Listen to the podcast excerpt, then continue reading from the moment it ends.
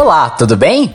Seja bem-vindo ao podcast do Edição Extra, uma expansão sonora do programa veiculado mensalmente na TV Gazeta, no primeiro domingo de cada mês. O Edição Extra é uma revista eletrônica sobre comunicação, produzida por alunos da Faculdade Casper Libero. Você pode ver ou rever as matérias e as reportagens do programa no canal do YouTube da Casper. Aqui no nosso podcast você acompanha as entrevistas com os convidados do programa televisivo, incluindo trechos inéditos.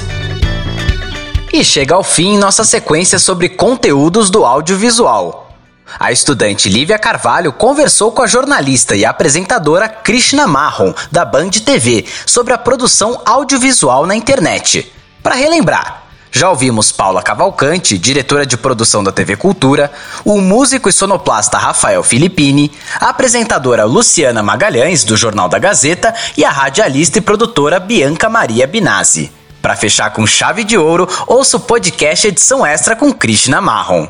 Você poderia explicar melhor pra gente como que você ingressou no ramo audiovisual e por que você se interessou pela área? Eu fui fazer jornalismo e depois eu fui fazer cinema. Continuei na, nessa carreira a vida toda porque eu queria contar histórias. Eu não sabia exatamente de que forma contar e entrei na TV com 18 anos. O meu primeiro estágio foi na Rede Minas e lá fiquei. Nunca saí da televisão.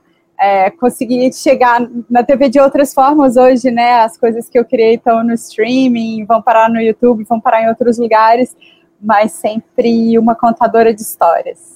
Eu sempre repito na imprensa marrom, que é uma plataforma sem fins lucrativos, que quanto mais ferramentas você tiver de áreas diferentes do audiovisual, mais completo você vai ser é, enquanto profissional. Então, eu tive muita sorte de poder passar por áreas diferentes, né? Estar tá num set de gravação, entender os meandros de um canal, sair para fazer uma pauta, entrevistar pessoas, isso tudo foi virando um monte de. Parece aquele cinto do Batman, sabe? Que tem várias, várias ferramentas muito incríveis. Eu sinto que eu tenho um cinto desse, muito maravilhoso o que eu nunca imaginava, a última etapa que eu jamais imaginava que era estar em frente às câmeras, é o que eu estou fazendo agora na Band, porque eu, né, depois de quase 30 anos atrás das câmeras, em todas essas áreas, e parar na frente é uma surpresa, né, quando você já está mais velha, grisalha, e ainda comentando sobre as suas funções, né? Você atende muito essa versatilidade, né? Que você está comentando agora, que você atua em frente às câmeras, você trabalha com processos de criação, sendo em parceria com diversas produtoras, né, idealizadoras de séries, reality shows, programas televisivos, além de prestar consultoria para filmes e realizar trabalhos internacionais. Sendo assim, como que é feito o processo de elaboração e seleção de ideias e projetos? Para você, o que torna uma ideia ou um projeto interessante e viável para se tornar um programa ou obra audiovisual?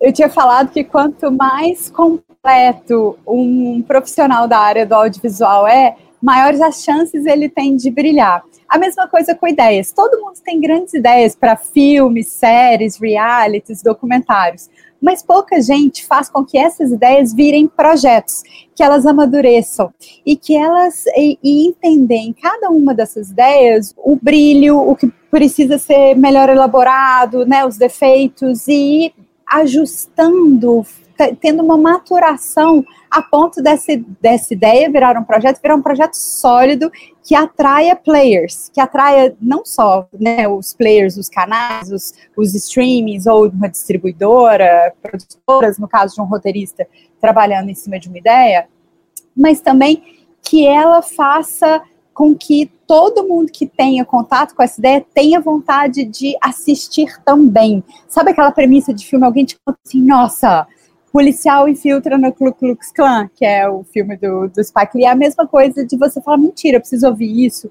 Então, você ter um logline, você entender os seus pontos fortes, você melhorar aqueles pontos fracos, é fundamental para um projeto ir adiante, para uma ideia ser concretizada, ficar atraente o suficiente para que várias pessoas queiram dedicar seu tempo de vida e seu dinheiro para aquele projeto, porque não é só dinheiro, né? É a vida de muita gente é, envolvida em cada um desses projetos. Quando eu, eu penso assim nas séries que eu criei, que eu ajudei a fazer, né, que eu estava ali envolvida enquanto canal ou enfim em outras posições, teve séries que levaram assim que só o exemplo de uma assim que até que a morte nos separe que tem três temporadas entre pré-produção, produção e pós de cada uma delas foram mais de, de 10 anos de negociação assim então é muito tempo né não é só dinheiro num projeto, né? São vidas de várias pessoas envolvidas. Então a gente fica muitos anos em cada um desses projetos. Quando a gente fala de séries que tem múltiplas temporadas, como várias das séries que eu fiz, são anos e anos. Então é muito tempo. É importante você olhar e falar: caramba, isso aqui vale não só esse dinheiro, mas a vida de todo mundo que está envolvido. E falando agora, melhor agora, sobre o seu trabalho com a internet, você é a criadora do canal Imprensa Marrom. E anteriormente, seus trabalhos com audiovisual transcorreram, né, em sua maioria no formato televisivo. É, por que você escolheu a internet para iniciar esse projeto? Quais são as possibilidades que a internet traz para profissionais que trabalham na área de rádio, TV e internet? Há muitos anos atrás eu fui convidada para dar umas aulas pelo Objetiva, que era uma coisa do Sebrae, com várias outras entidades envolvidas. E aí eu viajei por, acho que é a primeira vez, 14 cidades do Brasil diferentes para dar essas aulas. E aí eu percebi que as dúvidas, os medos eram mais ou menos os mesmos. Eu falei, meu Deus, é muito esforço e muito dinheiro para chegar num número muito limitado de pessoas e as pessoas estão saindo da faculdade ou estão entrando no mercado de trabalho cometendo os mesmos erros. Então, será que eu não consigo colocar uma dica ou outra no YouTube para evitar que as pessoas caiam nos mesmos buracos que eu, ou conversando com outras pessoas do setor que outras pessoas caíram? E aí foi nisso de eu falei, ah, vou colocar no YouTube. Aí passou para o Facebook, agora está no Instagram. O Instagram está ainda mais forte que todos os outros, que foi a última das redes. Mas a imprensa marrom nasceu assim, com essa vontade de compartilhar conteúdo, de dicas, cagadas a serem evitadas, caminho das pedras, como se tornar alguém ali na fila do pão, como conseguir seu primeiro estágio, ou entrar numa sala de roteiro. E isso me levou a falar com pessoas maravilhosas que tiveram dicas brilhantes do que fazer e do que não fazer. Assim, conversei com muita gente muito altruísta, agradeço todo mundo que topou fazer tudo de graça. E hoje é uma rede, né? Eu tenho apoio de várias pessoas e todas elas voluntárias. Ninguém é pago para fazer a imprensa marrom e todo mundo tenta, através dela, fazer o setor um pouco diferente do que entrou é, algumas pessoas estão ali por tentar tornar menos difícil o caminho, outras pensando na diversidade. Eu, quando eu entrei para fazer cinema e TV, só tinha homem hétero, branco, rico. E eu era o oposto disso. E aí eu falei, nossa, que maravilha que eu estou conseguindo ver caras diferentes desse setor, que eu entrei através de uma plataforma que eu estou ajudando a movimentar, sabe? Que eu estou contribuindo. Que bom acaba que as redes sociais e YouTube, enfim, eles viram uma possibilidade de ferramenta para você testar a linguagem e de cartão de apresentação, cartão de visitas. E conto isso de uma forma muito clara e objetiva. Eu estava do lado do Tiago Melo quando a gente viu pela primeira vez o 3% no YouTube. A gente trabalhava na Mixer é, eu fui coisas para Discovery ainda e começando as coisas do History, e ele, como é, produtor executivo lá, corta anos depois, está ele com a boutique produtora dele, fazendo o 3% que a gente, né, que mudou tanto desde que a gente viu no YouTube juntos, virando um grande sucesso internacional com múltiplas temporadas. Então, o YouTube e as redes sociais podem ser esse caminho de cartão de visitas e de teste de linguagem muito eficiente. E falando melhor sobre as suas perspectivas, até porque você colabora, né, com esse mercado, com as oportunidades, como que você percebe o cenário do audiovisual no Brasil? É muito difícil falar do setor agora, porque tá um Deus nos acuda, né? Desde 2019 a gente está sofrendo um momento assim de depredação do setor, uma asfixia louca. A gente sabia que ia acontecer isso, né? Eu estou muito envolvida em várias entidades, eu, eu falo com gente demais do setor Meus grupos de WhatsApp são desesperadores, gente. E aí eu fico nessa, né, tentando nadar contra a corrente. Você está vendo que a tsunami está vindo e você não tem o que fazer.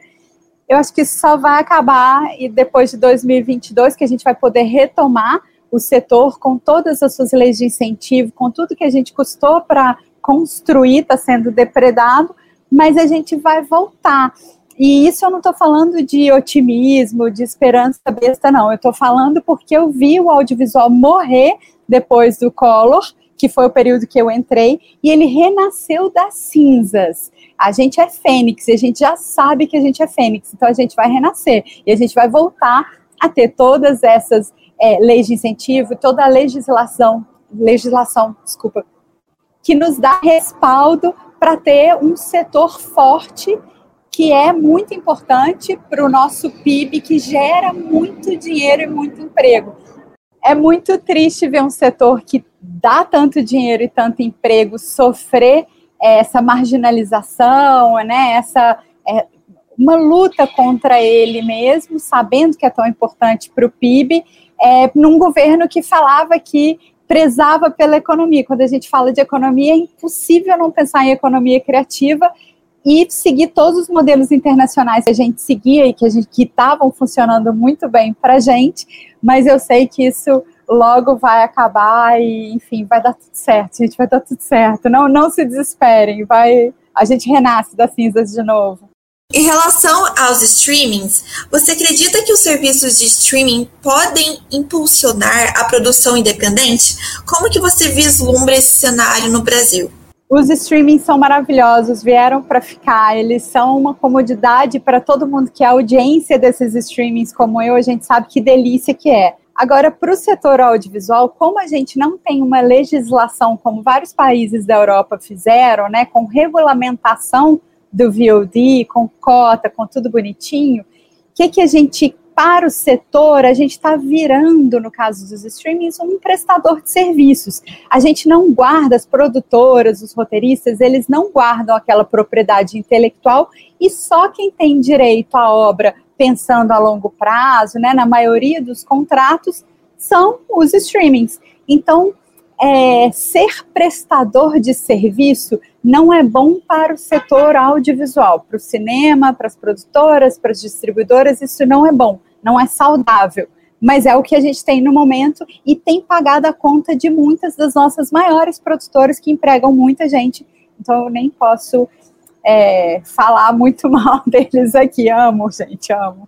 Quando a gente não guarda propriedade intelectual, a gente não é dono daquela obra. Então, imagina se você criou o Chaves, pode ganhar dinheiro com todos os licenciamentos do Chaves para o SBT, para tudo quanto é canal pago, para o VOD, né, para os streamings. E você simplesmente fez, criou o Chaves, mas você não guardou direito nenhum, porque, sei lá, Univision, Televisa, qual que era a produtora Caracol, o canal, ficou com todo o direito para todo sempre em todas as plataformas. Você fala, meu Deus, isso aqui está passando por anos e anos e eu não vou ganhar nem um centavo. E é revendido e exibido e tá, tá, tá. Porque quando a gente tem obras longevas, como desenho animado, filmes que se tornam clássicos, eles são, eles são exibidos em várias janelas e players diferentes. Quando você faz um trabalho para um streaming, para uma Netflix, para uma Amazon, é, aquilo é um serviço, você não detém direitos àquela obra. Então, se virar um grande sucesso e tiver mochilinha, caderno, não sei o quê, você não tem direito a nada. Só eles que vão ganhar com todas as outras possíveis vendas e com, né, caso tenha interesse, mas a maioria não tem interesse, é, e qualquer tipo de licenciamento de ligado ou obra conexa. Então, quem perde é o produtor. E falando melhor sobre a sua carreira ainda na é, no seu histórico profissional, quais são os maiores desafios que você enfrentou na sua trajetória, na sua experiência trabalhando na área do audiovisual? Hoje a gente discute machismo, a gente discute racismo, a gente discute várias coisas que na época eu não sabia, a gente não estava em pauta. Então a vida era assim porque era. Então sofri diversos casos de assédio moral, sexual, enfim, só que eu não percebia que eram. E então, que bom que isso tem mudado. Tomara que o, o mercado se torne cada vez melhor para todas as minorias. E uh, lembrando que nós, mulheres, não somos minorias no Brasil, mas ainda assim, né? Pessoas uh, não brancas e LGBT, enfim. Tomara que a gente seja tratado da mesma forma, tenha os mesmos salários, né? Equiparação salarial é algo que parece tão natural para a gente, e a minha vida inteira eu sempre tive salários mais baixos do que os meus colegas homens nas mesmas posições. Então, tomara que isso mude de fato para sempre. Para finalizar a nossa conversa, você teria alguma mensagem que você gostaria de dizer para as pessoas que estão acompanhando o programa e que possuem o desejo de atuar no ramo audiovisual? Quando eu era adolescente e tirava nota boa e eu falava que eu ia fazer, né, até o final eu estava ali pensando em fazer comunicação, as pessoas falavam, mas não, por que você tem nota que você pode fazer qualquer outro curso? Por que você vai fazer isso e você vai ser pobre? E eu ria e eu pensava, meu Deus, mas não é só dinheiro. Gente, dá para fazer coisas maravilhosas, aprender horrores nesse processo, porque cada novo documentário, cada nova série eu estava aprendendo sobre temas diferentes, então vivi uma vida riquíssima nesse aspecto e dá para ganhar dinheiro. E para dar emprego e oportunidade para outras pessoas. Então, é um setor maravilhoso. Eu recomendo todo mundo que tem vontade de fazer cinema e TV, faça. Contem boas histórias e acessem, toquem o coração das pessoas para mensagens que são relevantes e importantes de serem passadas naquilo que você acredita, porque é assim que a gente vai mudar o mundo. São é, mudando pessoas que vão mudar o mundo que a gente é, faz esse planeta um lugar mais legal. Então, não percam a, a esperança nem a força. Vamos junto.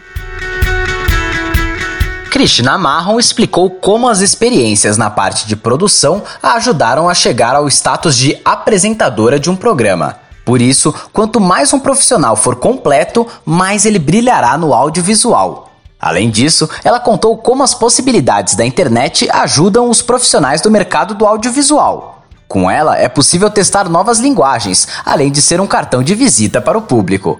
Aprendemos também sobre os cenários do audiovisual no Brasil e os seus desafios. Com todas essas dicas e informações trazidas pela produtora de conteúdo, é difícil não se apaixonar pelo mercado. Se você ainda tem curiosidade sobre a área e quer aprender mais, revisite os episódios anteriores quando quiser. Fique ligado nos próximos episódios do podcast do Edição Extra, disponível nas principais plataformas de áudio. O Edição Extra é um projeto transmídia, produzido por estudantes da Faculdade Casper Libero, com supervisão pedagógica do professor Renato Tavares, supervisão operacional de Roberto Vilela e suporte operacional de profissionais dos estúdios, da Rádio Gazeta Online e da produtora experimental audiovisual. Podcast Edição Extra. Apresentação: Caio Melo. Roteiro: Caio Melo, Heloísa Rocha e Renato Tavares. Produção de entrevistas: Carla Azevedo, Kei Machida, Lívia Carvalho e Lucas Aguiar. Edição: Agnoel Popó. Edição de mídias audiovisuais: Nilson Almeida. Site e mídias sociais: Heloísa Rocha. Faculdade Casper Libero. Supervisão pedagógica da Rádio Gazeta Online e da produtora experimental audiovisual: Renato Tavares. Supervisão operacional da Rádio Gazeta Online e da produtora experimental audiovisual Roberto Vilela. Coordenadoria de Jornalismo, Helena Jacó. Coordenadoria de Rádio, TV e Internet, Marco Vale. Operações da Faculdade Casper Libero, Antônio Viana. Gerente administrativo da Faculdade Casper Libero, Eric Wonhat. Diretor da Faculdade Casper Libero, Wellington Andrade. Fundação Casper Libero. Superintendente-geral da Fundação Casper Libero, Sérgio Felipe dos Santos. Presidente da Fundação Casper Libero, Paulo Camarda. Até a próxima!